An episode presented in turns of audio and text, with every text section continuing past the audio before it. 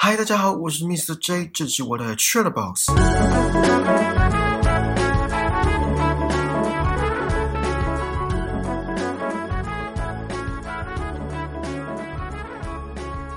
不知道大家有没有遇过神逻辑的人？就是对方的回答、对方的思路会让你瞠目结舌、无言以对。简单讲，就是傻眼。除了傻眼，还是傻眼的情况。可能有时候会带点其他情绪，比如说愤怒、无奈等等。今天的生活番外篇要跟大家分享的是我人生中遇到的一些神逻辑的事迹，有五件事。这五件事情对我来说是一个负能量的存在。事过境迁，现在想起来没办法会心一笑，最多最多就只能一笑置之。虽然对我来说是负能量，可是你们可以当笑话听听就好。希望对你们来说有娱乐效果啊！如果我等一下太激动的话，就请大家见谅。毕竟我是当局者，所以情绪难免会有点波动。我会尽量冷静。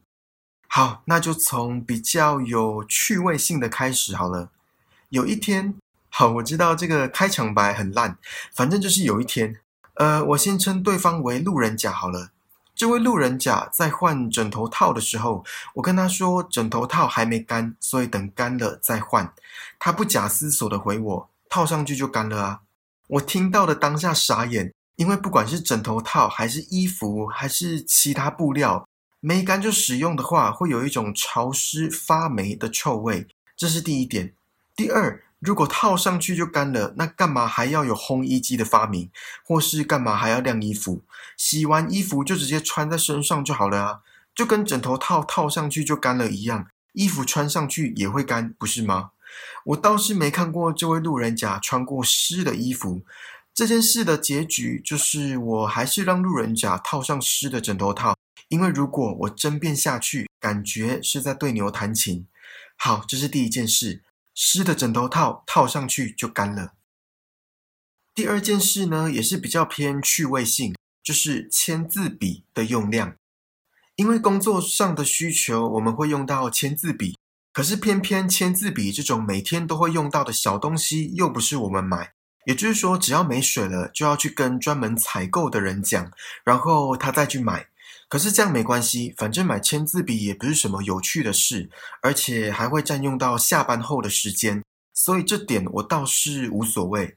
重点是那位采购的人虽然可能一趟买了好几十支，可是一次只给我们三支。我问我们组长，他怎么不全部给我们，或是至少给个十支，这样就不用一直去跟采购的人拿。而我们思想比较呃可爱的这个组长回我。他说要控制用量，我听到整个傻眼，重复他的话：控制用量。我跟组长说，控制用量应该是在工作内容上调整，而不是给我们三支就可以控制用量。假设一支签字笔可以写一百张单子，那写完三百张一样要再去跟他拿，这完全没有控制到用量。讲完，组长哑口无言，我也不想管了。在这之后，我都叫组长去拿。这逻辑就类似现在，如果要喝水的话，就要跟某个人拿。可是那个人一次只给你两百 CC 的水，不够的话，下次再来。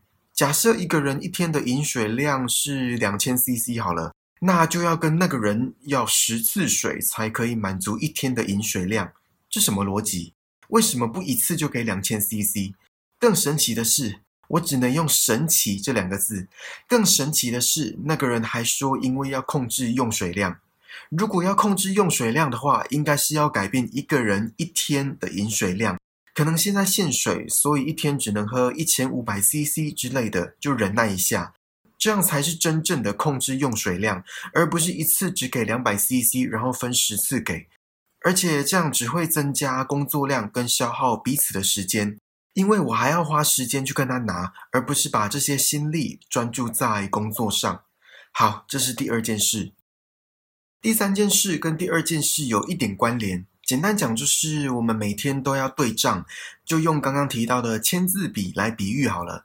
假设客户跟我们买了十支签字笔，而签字笔是从我们这边给客户。钱的部分是给另外一个部门，就是刚刚说到的采购部门。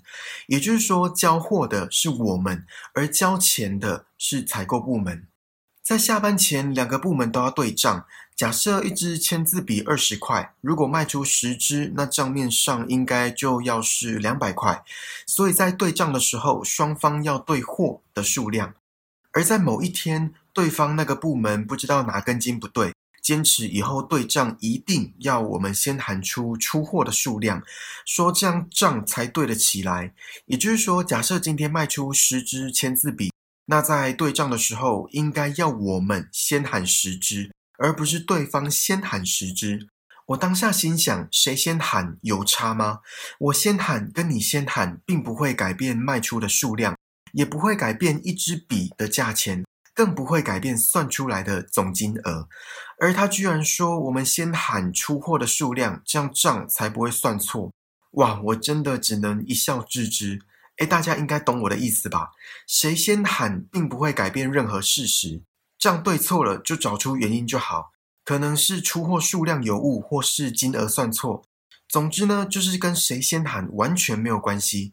而对方反而坚持在这种没有意义的小事，谁先喊谁后喊。好啦，可能我道行还不够，还没有办法领悟其中的奥义。第四件事呢，是我其中一位同事的言论。我先讲一下故事背景。简单讲，就是这位同事因为工作上的疏失，可能会造成客户的权益受损。我当时跟他说，做事的方式要改一下，因为其他同事也会遭殃。而他居然理所当然的回说，以前没发生过。我当时火就来了，直接回呛他：以前没发生过，不代表以后不会发生。这逻辑除了让人无言以对，更让人恼火。过去的确可以引以为鉴，可是未来不一定会历史重演。如果会历史重演，那不就简单了？乐透跟威力彩每一期的号码都一样，不会有奖金累积到下一期的情况发生。这世界上也会多出好几个亿万富翁。好，第五件事也是同一位同事的言论。之前我们内部为了特休这件事情吵架，总之就是这位同事因为沟通上的问题，导致其他同事的特休少放两天，所以我们就跟他说他必须承担责任，可是常常不了了之，隔天又再继续争吵，吵到最后，这位同事说：“不然你们要我怎样嘛？”我说：“我们昨天不是说了吗？”他居然回说：“你们昨天没讲啊！”我当下傻眼到不知所措。就因为前一天吵架没有结论，不了了之，所以他就当做没讲，什么事也没发生。这逻辑应该顶天了吧？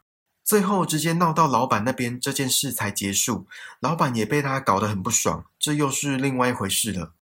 好，五件事终于讲完了。不知道为什么录这集，我觉得特别漫长。讲完这五件事，你们觉得哪一件最神逻辑？哪一件最让你们无言以对？我个人是没办法分出高下，因为都很神，都在我的理解范围之外。我只能这么说。希望大家不要遇到神逻辑的人事物，遇到的话就当做笑话一笑置之吧。一切就犹如云淡风轻，就让它这么过去吧。好啦，这次的 t r a d e Box 就到这里喽。希望你们还喜欢今天生活番外篇的内容。请记得帮我订阅这个节目，然后打星、评分、留言，并且分享给身边可能对神逻辑感兴趣的朋友。更重要的是，此时此刻在听 Podcast 的你，在听我说话的你，让我们一起把人生过得更精彩吧！我们下次见，拜拜。